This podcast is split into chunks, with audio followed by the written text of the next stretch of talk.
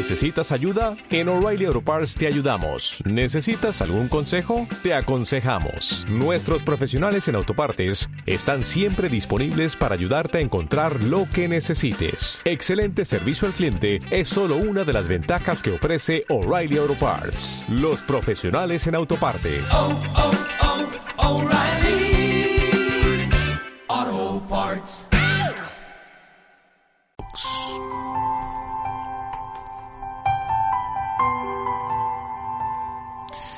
Bien, vamos al capítulo 6 de Eventos de los últimos días. El estilo de vida y actividades del remanente. Dice, un espíritu de servicio y sacrificio propio. Largo tiempo ha esperado Dios que el espíritu de servicio se posesione de la iglesia. De suerte que cada miembro trabaje por él según su capacidad cuando los miembros de la Iglesia de Dios efectúen su labor señalada en los campos menesterosos de su país y del extranjero, en cumplimiento de la comisión evangélica, pronto será amonestado el mundo entero. Y el Señor Jesús volverá a la tierra con poder y gran gloria.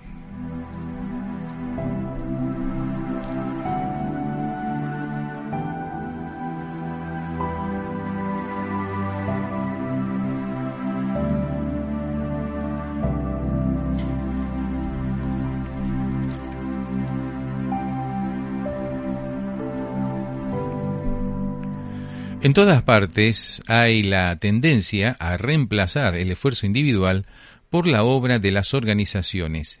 La sabiduría humana tiende a la consolidación, a la centralización, a crear grandes iglesias e instituciones.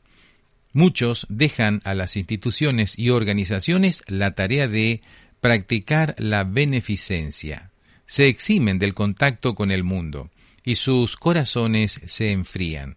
Se absorben en sí mismos y se incapacitan, para recibir impresiones. El amor de Dios, el amor a Dios y a los hombres desaparece de su alma. Cristo encomienda a sus discípulos una obra individual que no se puede delegar. La atención a los enfermos, a los pobres y a la predicación del Evangelio a los perdidos no debe dejarse al cuidado de juntas u organizaciones de caridad. El Evangelio exige responsabilidad y esfuerzos individuales y sacrificio personal.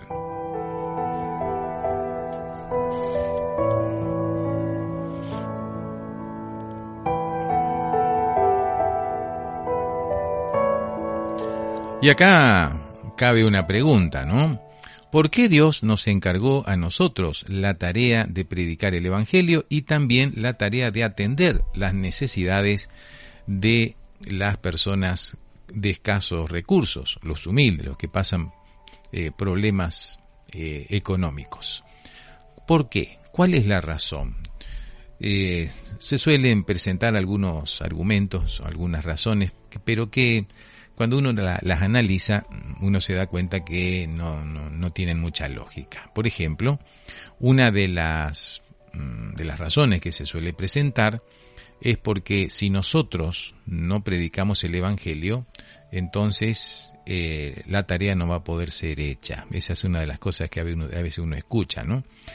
La otra razón, algunos dicen, es que eh, solamente nosotros, por ser pecadores, podemos eh, comprender a los que están también en, el pecado y de esa manera eh, nuestro testimonio puede ayudar a las personas a salir de esa condición. a ver, me explico. por ejemplo, dice, un ángel no podría dar testimonio porque un ángel nunca pasó por el pecado y eh, por la experiencia de ser pecador y se redimió o nació de nuevo. En cambio nosotros hemos pasado ese proceso de la conversión y entonces algunos dicen que eso es lo que hace posible que los otros al vernos eh, entonces digan, ah bueno, entonces el Evangelio funciona porque ven nuestro testimonio. Eh, no sé qué piensan ustedes, pero A mí me parece que la razón es otra.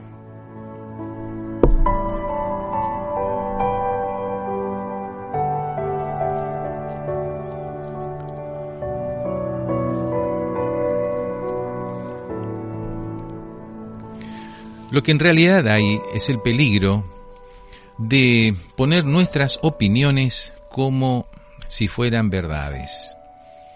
Y esa es una tendencia del cristianismo hoy. En vez de utilizar un escrito está, preferimos opinar sobre algo. Y ahí es donde vienen los, los problemas. Cuando eh, nos basamos en opiniones humanas. Pero ¿qué dice la Biblia en realidad? ¿Hay algún pasaje que pueda fundamentar eso? De decir, bueno, si nosotros no predicamos, el mundo se pierde, o eh, somos los únicos que podemos hacer esa tarea porque sabemos lo que es ser pecadores y haber tomado la decisión de salir del pecado. Bueno, en realidad cuando vamos a la Biblia nosotros encontramos que el gran predicador, el gran predicador, el que lleva el mensaje adelante, el que hace progresar la obra, no es el ser humano, sino que es el Espíritu Santo. Y nosotros somos simples instrumentos y muy simples eh, en las manos del Espíritu Santo, pero tampoco instrumentos imprescindibles, porque el Espíritu Santo no necesita, no está limitado al ser humano.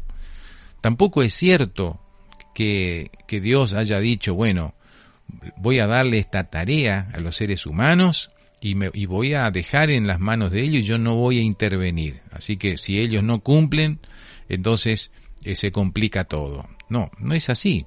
Dios nunca delegó el, el, la autoridad, nunca delegó la conducción de la obra en las manos de los seres humanos. Nunca hizo eso, jamás. Él nos dio la orden que tenemos que involucrarnos en la tarea, tenemos como lo acabamos de leer, pero la razón, la razón es otra, ¿no?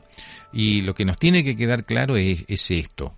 El que conduce la obra, el que lleva adelante el proceso de la salvación, no es el ser humano. El que hace esa tarea es el Espíritu Santo. El Espíritu Santo es el que convence, es el que enseña, el que convence de pecado, de justicia y de juicio, prepara el corazón para que reciba el mensaje, y el Espíritu Santo a veces, a veces utiliza alguna persona para que diga alguna palabrita, alguna cosa, alguna cosita aquí, pero en realidad no lo hace porque necesita de los seres humanos. Dios no nos necesita. La obra de está siendo llevada en este momento adelante por el Espíritu Santo.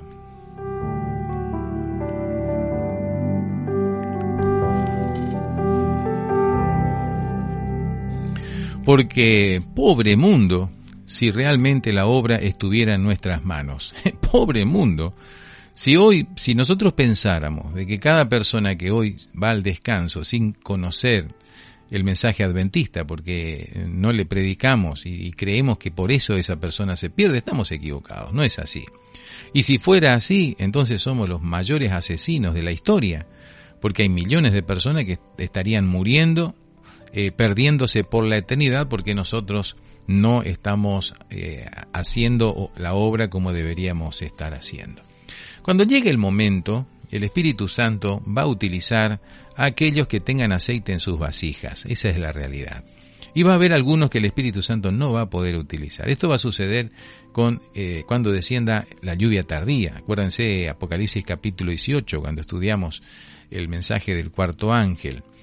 Cuando el Espíritu Santo descienda, aquellos que se hayan preparado van a recibir la lluvia tardía. Y la lluvia tardía también tiene que ver con el sello de Dios, con el sellamiento. El sellamiento es la obra del Espíritu Santo que prepara a una persona para eh, la crisis eh, final, para poder pasar la, la crisis final.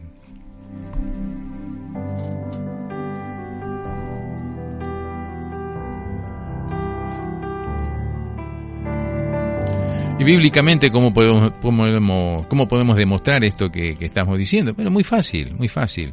Por ejemplo, eh, ¿quién dirigió el proceso para que Felipe y el etíope pudieran tener ese encuentro? El Espíritu Santo estuvo. ¿Quién colocó en el etíope la necesidad del deseo de estudiar la Biblia? El Espíritu Santo. ¿Quién dirigió el proceso para que Cornelio fuera a la casa de Pedro? El Espíritu Santo. Si el Espíritu Santo no hacía esa obra, Pedro jamás se iba a interesar de que había alguien que se llamaba Cornelio y que quería eh, que le enseñaran la Biblia. Felipe jamás se hubiese encontrado con ese hombre que estaba de viaje, ya se estaba yendo a tierras lejanas y no lo iba a ver jamás. Pero el Espíritu Santo estuvo detrás de todo esto y hizo posible que esas personas llegaran a tener conocimiento de la verdad. ¿Y quién le habló a Balaam? ¿Ustedes recuerdan? ¿Quién? ¿A qué instrumento utilizó la divinidad para, para, darle un mensaje a Balaam cuando estaba empecinado en ir en la dirección contraria a la voluntad del Señor? ¿Eh? Utilizó un animal. Y Jesús dijo que si nosotros no predicamos, las piedras lo van a hacer.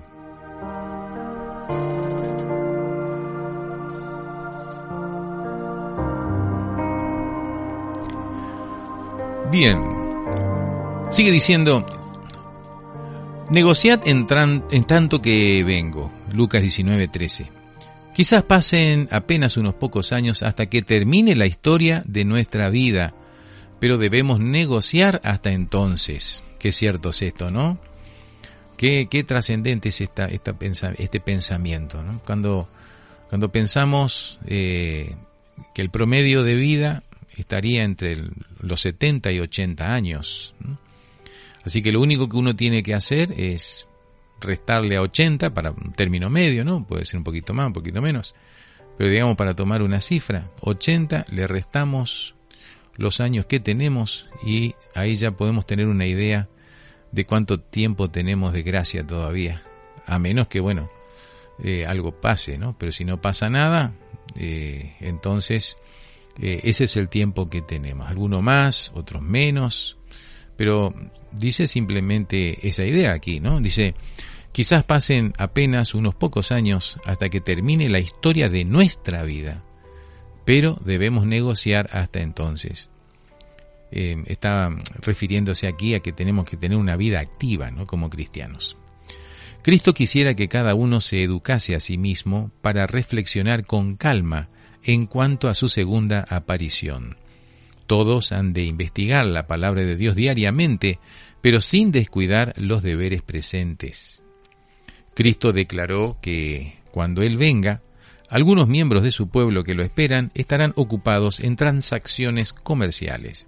Algunos estarán sembrando en el campo, otros segando, recogiendo la cosecha, otros moliendo en el molino, no es la voluntad de Dios que sus escogidos abandonen los deberes y las responsabilidades de la vida y se entreguen a la contemplación ociosa, viviendo en un sueño religioso. Qué interesante, ¿no?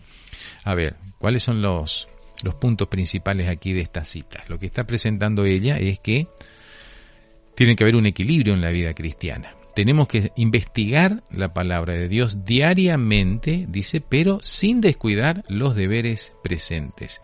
Y esos deberes presentes implican lo que tiene que ver con nuestros asuntos personales y lo que tiene que ver con la obra del Señor. Tiene que haber un equilibrio en esto.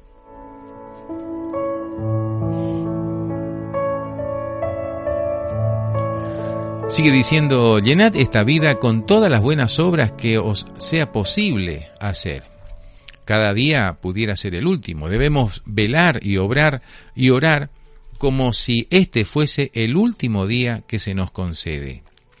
Nuestra única seguridad consiste en realizar nuestro trabajo cada día según se nos presenta, trabajando, velando, esperando, dependiendo cada momento de la fuerza de aquel que estuvo muerto y que vive otra vez y que vive para siempre. Cada mañana, consagraos a Dios con vuestros hijos. No contéis con los meses ni los años, no os pertenecen. Solo el día presente es vuestro. Durante sus horas, trabajad por el Maestro, como si fuese vuestro último día en la tierra. Presentad todos vuestros planes a Dios, a fin de que Él os ayude a ejecutarlos o abandonarlos según lo indique su providencia.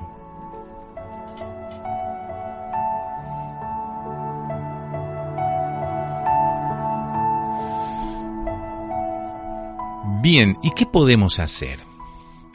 Bueno, miren, yo, yo les voy a decir lo que pienso. Yo pienso que ustedes, los que están aquí en este momento escuchando, que son un buen número, yo pienso que ustedes son un grupo especial. Pero no lo digo así como para quedar bien con ustedes, ¿eh? no. Son un grupo especial porque están dedicando tiempo a algo que les ha sido de beneficio, que ha, les ha ayudado y que tiene, es el estudio de la palabra de Dios. Eh, ¿cómo, ¿Cómo creen ustedes que Dios los ve? Yo les puedo asegurar que Dios piensa lo mismo. Y dice, este es un grupo especial, que está interesado en aprender a cuidar, el, a seguir los principios de salud, que está interesado en estudiar el espíritu de profecía, que se interesa por los temas importantes y distintivos de nuestra iglesia. ¿Cómo no van a, cómo no van a ser considerados por Dios un grupo especial? No es lo mismo, ¿eh? y ahora escuchen bien lo que les voy a decir, no es lo mismo un, alguien que se considera cristiano y que no le importa aprender, que no le importa estudiar. No es lo mismo un cristiano así que otro, o que se considera cristiano, que otro que, bueno, está, está buscando, está, está luchando, tiene sus, dificultades, sus, sus problemas, sus preocupaciones, pero en el fondo siempre está el anhelo, el deseo de cultivarse como cristiano, de crecer en la vida cristiana. Por eso yo creo, yo estoy convencido que este grupo que, se reúne en torno ¿cierto? a este programa y también al del domingo, el del viernes, eh, es un grupo especial. ¿eh? Entonces, como ustedes son un grupo especial, les voy a hacer una propuesta en algunos minutos.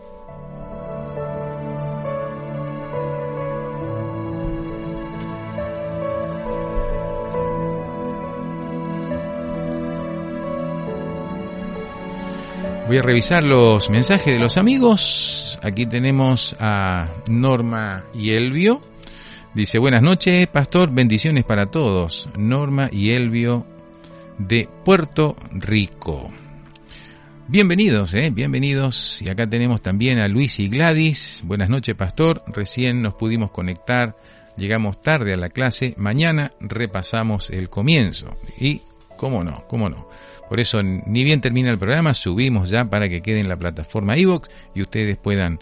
Eh, ¿Cómo estuvieron las milanesas? Por las fotos que vi hoy, uy, uy, uy, unas milanesas aquí a la napolitana.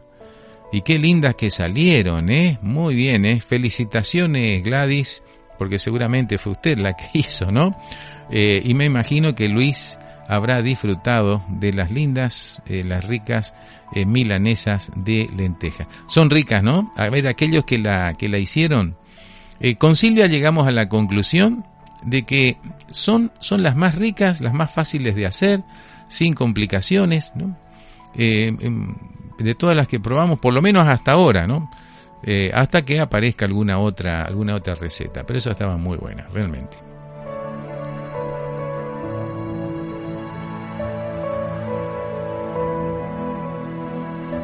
Bueno, estoy mirando la foto justamente aquí, está en el WhatsApp de, de, Luis y de Gladys. Este, la verdad que uno mira así ya le da gana de... Ya me está despertando el apetito de nuevo, y eso que ya comí, ¿eh?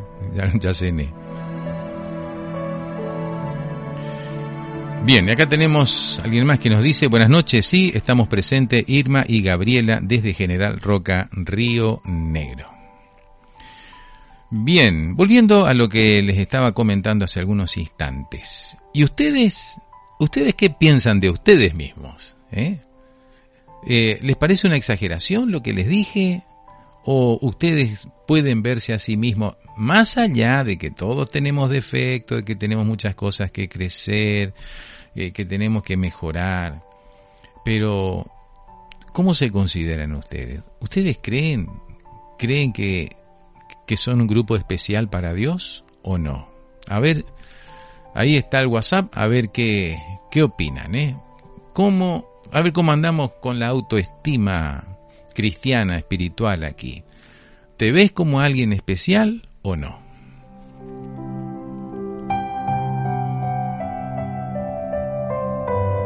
Bueno, espero las respuestas, ¿eh? Bueno, veo que algunos ya están escribiendo, así que mientras están escribiendo, vamos a continuar y después, después que me den las respuestas, porque quiero saber cómo se ven ustedes a sí mismos, cuál es la autoimagen, la autopercepción que tienen. Yo ya les dije lo que pienso de ustedes y que estoy seguro que es lo que Dios piensa de ustedes, pero me gustaría saber si ustedes coinciden con esa idea. Y después tengo una propuesta para hacerle. Continuamos, dice, mm, cada mañana consagraos, a ver, perdón, perdón, perdón, perdón, sí, estamos bien. Dice, mm, cada mañana consagraos a Dios con vuestros hijos. No contéis con los meses. No, perdón, ya había leído eso. Me estoy, me estoy mezclando. Avanzamos a la otra. Nuestro Padre Celestial desea preservar un conocimiento de sí mismo entre los hombres mediante la observancia del sábado. Desea que el sábado dirija nuestras mentes a Él como el Dios verdadero y viviente, y que al conocerlo podamos tener vida y paz. Mm. Una de las características del remanente es la concienzuda observancia del sábado, o sea, una rigurosa observancia del sábado. Durante toda la semana hemos de recordar el sábado y hacer preparativos para observarlo de acuerdo con el mandamiento. No hemos de observar el sábado meramente como un asunto legal. Hemos de comprender su relación espiritual con todas las transacciones de la vida. Cuando el sábado se recuerda de esta manera, no se permitirá que lo temporal se inmiscuya en lo espiritual. No debiera dejarse para el sábado ningún deber que corresponde a los seis días de trabajo. El hombre también tiene una obra que cumplir en sábado, atender las necesidades de la vida, cuidar a los enfermos, proveer a los menesterosos. No será tenido por inocente quien descuide el alivio del sufrimiento en ese día. El santo día de reposo de Dios fue hecho para el hombre y las obras de misericordia están en perfecta armonía con su propósito. Dios no desea que sus criaturas sufran una hora de dolor que pueda ser aliviada en sábado o en cualquier otro día. La manera de guardar el sábado debe ser eh, concienzuda, nos dice.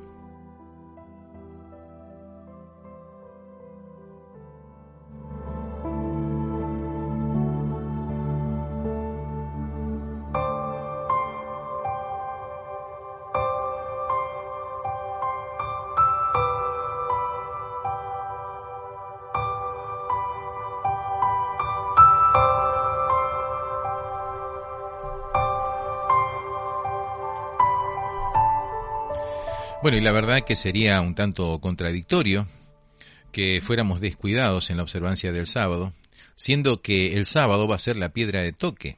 El sábado es lo que va a determinar quién está de parte de Dios y quién está de parte del enemigo. Y si hoy, en tiempos de paz, tenemos dificultades para guardar el sábado, eh, ¿cómo vamos a hacer eh, en tiempos de, de persecución, cuando todo se haga más complicado, más difícil? Pero es hoy cuando nosotros ya nos vamos preparando para ese momento. Bien, voy a revisar los mensajes de WhatsApp, a ver, a ver cómo andamos con... Ajá, bien, hay algunos que ya están respondiendo a la pregunta. La pregunta, muy bien, muy bien. Bueno, a ver, vuelvo a hacer la pregunta. Alguno quizás está pensando, pero me interesa muchísimo. A ver, quisiera que me, que me digan, ¿cómo te ves a vos mismo?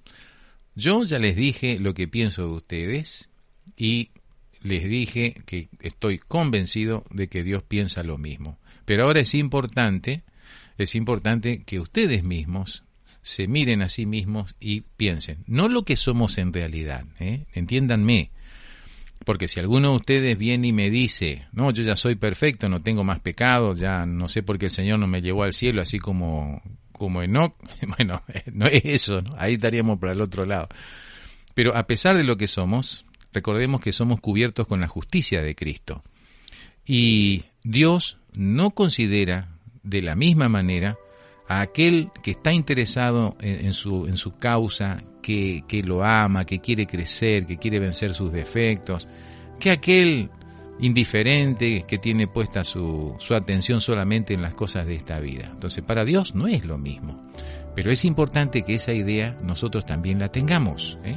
Es importante que la tengamos. Por eso, tengo curiosidad por ver. ¿Cómo se ven ustedes mismos en relación a esto?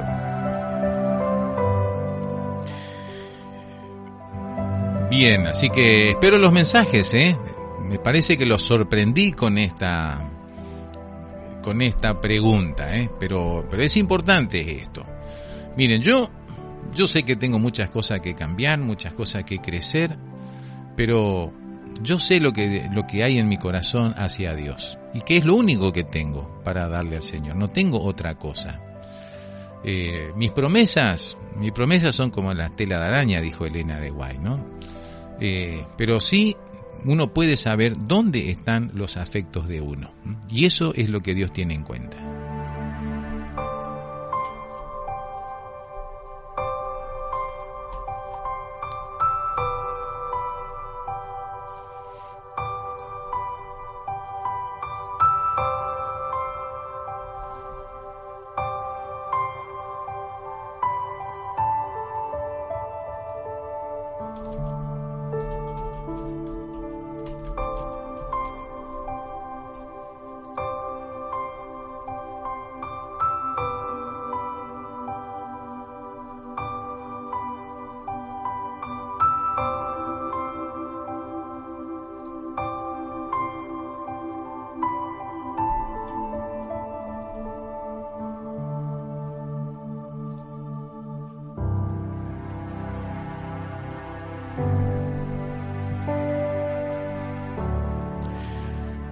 Bien, a ver, a ver cómo anduvieron las respuestas. Aquí tenemos, eh, tenemos un saludo. Ah, no, ya, ya saludamos a, Norma y Elvio de Puerto Rico. Eh, bien, alguien aquí que nos habla de que sí, las milanesas son muy fáciles de hacer y sabrosas. Totalmente de acuerdo con esa afirmación. Bien, a ver, a ver quienes están dando su testimonio. Bueno, acá tenemos uno. Dice, si, creo que puedo dar los nombres, ¿no es cierto? Sí. Eh, yo entiendo que si me están dando el testimonio es porque podemos compartirlo con todo el grupo. Aquí Nelsi dice, yo me siento como la niña de los ojos de Dios. Muy bien, qué lindo, ¿no? Siendo referencia a ese, a ese versículo. Eh, alguien dice aquí, pastor, agradezco a Dios por este grupo. He aprendido mucho y sigo aprendiendo en cada clase. Me siento bendecida y creo que fui orientada por el Espíritu Santo al encontrar la radio. Y realmente siento que he crecido mucho espiritualmente. Y esto nos dice Estela Dixon desde General Belgrano. Otro mensaje que dice, sí, si llamó a los discípulos que eran personas comunes, creo particularmente que somos especiales, no por cómo me veo, sino por cómo Dios me ve. Exacto, ese es el razonamiento, ¿eh? ese es el razonamiento. No como nosotros nos vemos, sino cómo nos ve Dios. Eso es lo que tenemos que tener presente en nuestras, nuestras mentes. ¿eh? Cómo nos ve Dios. Bien, porque eh, la cosa se complica si nosotros proyectamos en Dios lo que nosotros pensamos de nosotros mismos. Y nuestra tendencia es mirar a nuestros defectos, nuestras fallas, ¿eh? y obviamente que vamos a encontrar muchas cosas eh, objetables en nuestra vida. Y podemos llegar a pensar equivocadamente de que Dios mira todo eso y dice, uh, este me vive defraudando, no, no tengo esperanza en esta persona. Y no, porque Dios mira la intención, lo que hay en el corazón. Lo otro, tenemos a Jesucristo que Él nos cubre con su, con su justicia. Pero es muy importante que tengamos, eh, que, no nos, que no nos tiremos abajo, ¿me entienden? O sea, eh, a Dios no le agrada eso. A Dios no le agrada que su pueblo se tenga en una estima demasiado baja. Y hay una cita, después se, las busco si quieren, pero ella dice así, a Dios no le agrada que su pueblo se tenga en estima demasiado baja.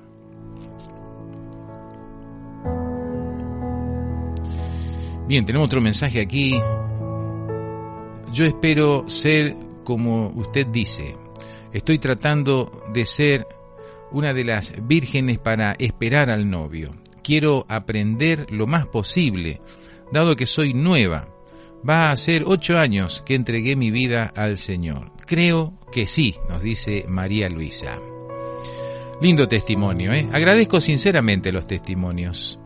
Em, dice, yo veo que Dios me está encaminando y poniendo en lugares que jamás lo había pensado. Esto nos dice Carolina Morales. Y también aquí Gabriela nos dice, creo que somos especiales y preciosos para nuestro Dios. Dio a su propio Hijo por nosotros. Solo debemos aceptarlo. Josué 1.9. Nos pide que nos atrevamos, que seamos valientes en nuestro Dios, quien está con nosotros. Bien, varios ya dieron su, su testimonio, ¿no? De cómo, cómo se autoperciben. Y tenemos que aprender a vernos no como nosotros nos vemos, sino como nos ve Dios. A ver, vamos a hacer una cosa. Mientras ustedes están pensando en esta consigna, ¿cierto? En esta, en esta propuesta, cómo se ven a sí mismos, yo voy a poner una música eh, que tiene una letra muy linda, muy interesante, y creo que viene eh, justo, ¿cierto? Con este asunto que estamos eh, tratando. Bien, escuchemos esta, esta canción, meditemos en la, en la letra y este, después seguimos charlando.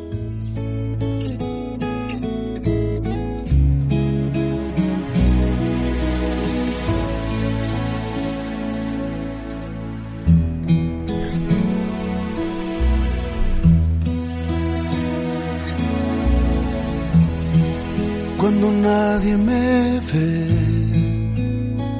En la intimidad donde no puedo hablar.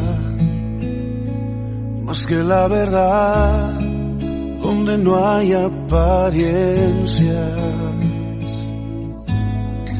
Donde al descubierto queda mi corazón allí soy sincero. Allí mi apariencia de piedad se va. Allí es tu gracia lo que cuenta, tu perdón lo que sustenta para estar de pie. Y no podría dar a la cara si no fuera porque soy revestido de la gracia y la justicia del Señor. Si me vieran tal cual soy, se enterarían que es Jesús. Lo que han visto reflejado en mí tan solo fue su luz. Y es por tu gracia tu perdón. Que podemos ser llamados instrumentos de tu amor. Y es por tu gracia y tu perdón. Mi justicia queda lejos de tu perfección no podría dar la cara si no fuera porque soy revestido de la gracia y la justicia del Señor. Si me vieran tal cual soy, se enterarían que es Jesús. Lo que han visto reflejado en mí tan solo fue su luz. Y es por tu gracia tu perdón que podemos ser llamados instrumentos de tu amor y es por tu gracia y tu perdón. Mi justicia queda lejos de tu perfección.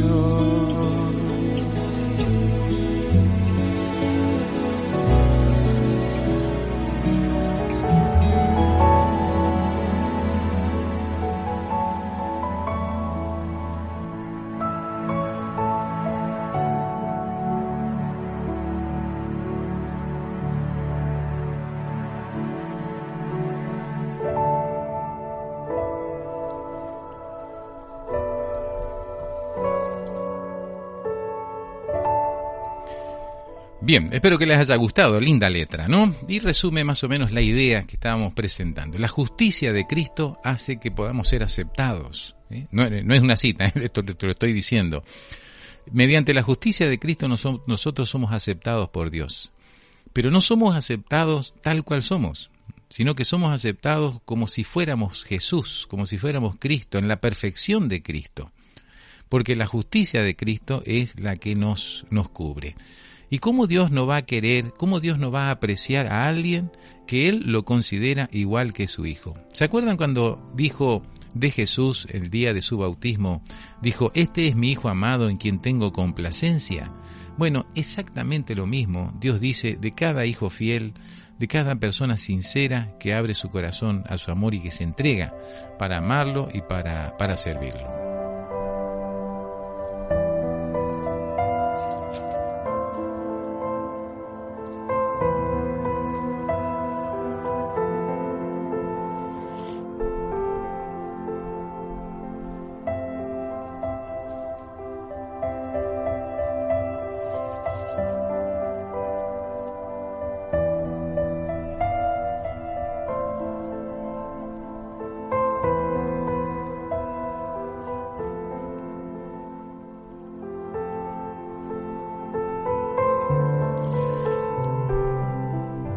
Bien, continuamos, continuamos con la, con la lectura eh, de este apasionante libro, Eventos de los Últimos Días.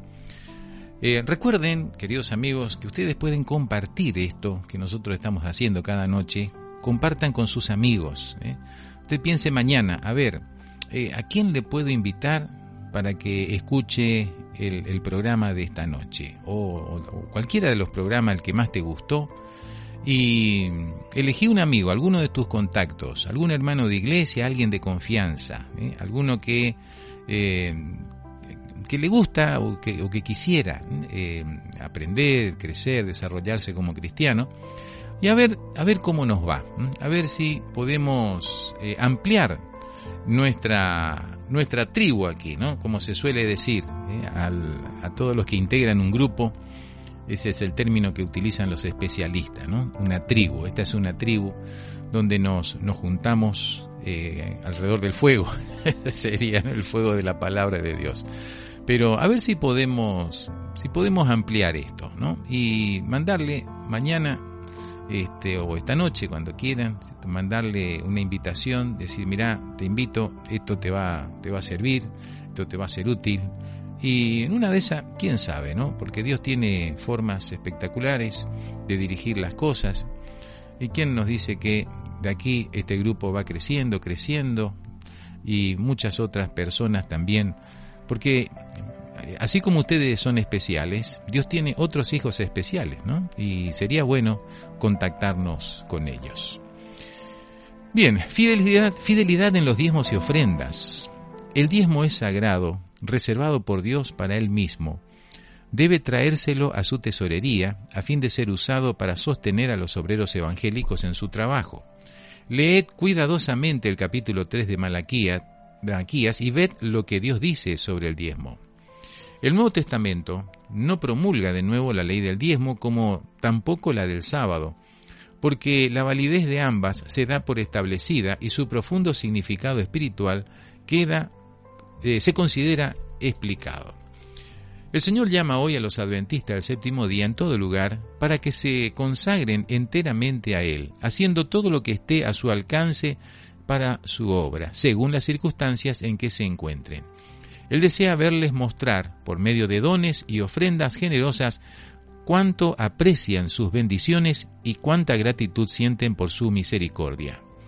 Una caridad moribunda es un pobre sustituto para una benevolencia viviente. Las necesidades de la causa aumentarán continuamente a medida que nos acerquemos al fin del tiempo. Se nos ha puesto a prueba en este mundo a fin de determinar nuestra aptitud para la vida futura.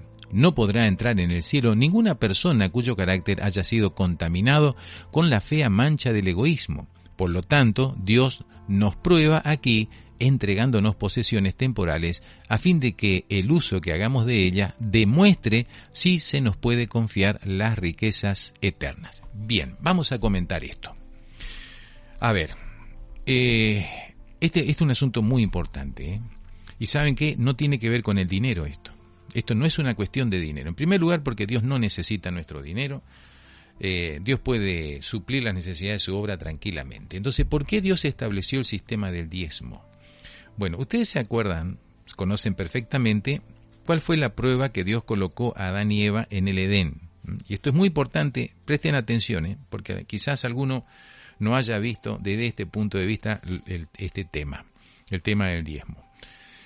Eh, cuando Dios le dio el árbol del conocimiento eh, del bien y del mal, Dios le dijo a Adán y Eva, de todos los árboles del huerto pueden comer, pero del árbol del conocimiento del bien y del mal no comeréis, porque, o el, el árbol que está en medio del huerto, no comeréis porque el día que de él comáis, moriréis. Eh, ¿Cómo fue la propuesta? Dios le dio a ellos todos los árboles y se reservó solamente uno. En, esa, en eso consistió la prueba. Bien, ahora, cuando viene el diluvio, el árbol es llevado al, eh, al, cielo. El árbol no está más aquí, va a volver después cuando el Señor restablezca, restaure la tierra. Bien, pero sin embargo, Dios de todas maneras dejó una prueba de lealtad, una prueba de fidelidad, solamente que está dada eh, en dos partes. La primera, no es porque una sea vaya primero en realidad, simplemente menciono, una de ellas es el sábado. Y si ustedes prestan atención, van a ver que la redacción del mandamiento de la observancia del sábado es similar a la redacción eh, de la orden de no comer del árbol eh, prohibido. ¿Por qué? Porque así como Dios dijo, de todos los frutos del huerto podréis comer, pero de este no, Dios en relación al sábado dice, eh, seis días trabajarás, más el séptimo es reposo. O sea, la misma, el mismo principio está allí. ¿no? Dios nos da aquello que nosotros podemos utilizar, pero se reserva una parte. En este caso, Dios se reservó un día. Pero con el diezmo tenemos también el mismo principio, la misma redacción prácticamente, porque de, todo lo que Dios nos da, Él se reserva la décima parte. O sea, nueve partes son para nosotros eh, y una eh, diez, eh, una o mejor dicho, eh, 90, 90 son para nosotros y 10 son para el Señor, o 9 para nosotros, una para el Señor. Em, y notamos entonces que es exactamente lo mismo. Por lo tanto, tenemos que ver el tema del diezmo no como una cuestión de dinero, no como una cuestión de eh, un medio para obtener bendiciones tampoco, aunque hay bendiciones prometidas para los que son fieles eh, pero también hay bendiciones prometidas para los que son fieles en guardar el sábado. ¿Mm? Así que siempre la, la, la obediencia va acompañada de, de, las bendiciones del Señor. Entonces, ¿por qué Dios nos dio el sábado? Porque es una señal de obediencia. ¿Por qué Dios nos dio el tema del diezmo? Porque también es una señal de obediencia. Así que si nosotros vemos de esto así, de esta forma, nos vamos a dar cuenta que cuán importantes son estos dos asuntos en el tiempo del fin. Porque eh, va a llegar el momento en que va a ser eh, difícil para aquellos que quieran ser fieles al Señor, porque el enemigo va a tratar de hacer la vida imposible, como solemos decir, para que los que quieran guardar los mandamientos no lo puedan hacer. Pero si nosotros nos hemos acostumbrado a ser fiel a Dios en lo poco, en lo mucho también le vamos a ser fiel. Y si somos fieles al Señor en este tiempo, también vamos a ser fieles, seguiremos siendo fieles al Señor cuando las cosas se pongan difíciles, ¿no? Así que ese sería el enfoque correcto, queridos amigos. ¿eh? El enfoque correcto es considerar el sábado y el diezmo eh, en el mismo plano, en el mismo nivel. Eh, vendrían a ser el equivalente al árbol del conocimiento del bien y del mal. Bueno, estamos llegando al final, a ver si me quedó algún mensaje sin responder, pido disculpas si por ahí se me, Se me olvidó alguno, pero creo que no. Acá tengo la respuesta de Rodolfo que nos dice el señorío, correcto, es una señal. Y acá alguien que nos dice que todo está bien con la sintonía. Bien, queridos amigos, ha sido un gusto acompañarlos en esta hora, estudiando este apasionante libro, aprendiendo, repasando. Y bueno, eh, si les gustó, si les hizo bien, compartan con sus amigos la señal, compartan con sus amigos el link de la radio, el link del, del podcast, de la aplicación, y que otros también eh, se preparen junto con nosotros para los eventos del fin. Eh, como siempre les digo, ha sido un gran gusto acompañarlos, un gran abrazo, un abrazo enorme y nos encontramos mañana, eh, Dios mediante, a las 20.30 eh, estaremos aquí nuevamente firmes para seguir estudiando este apasionante libro.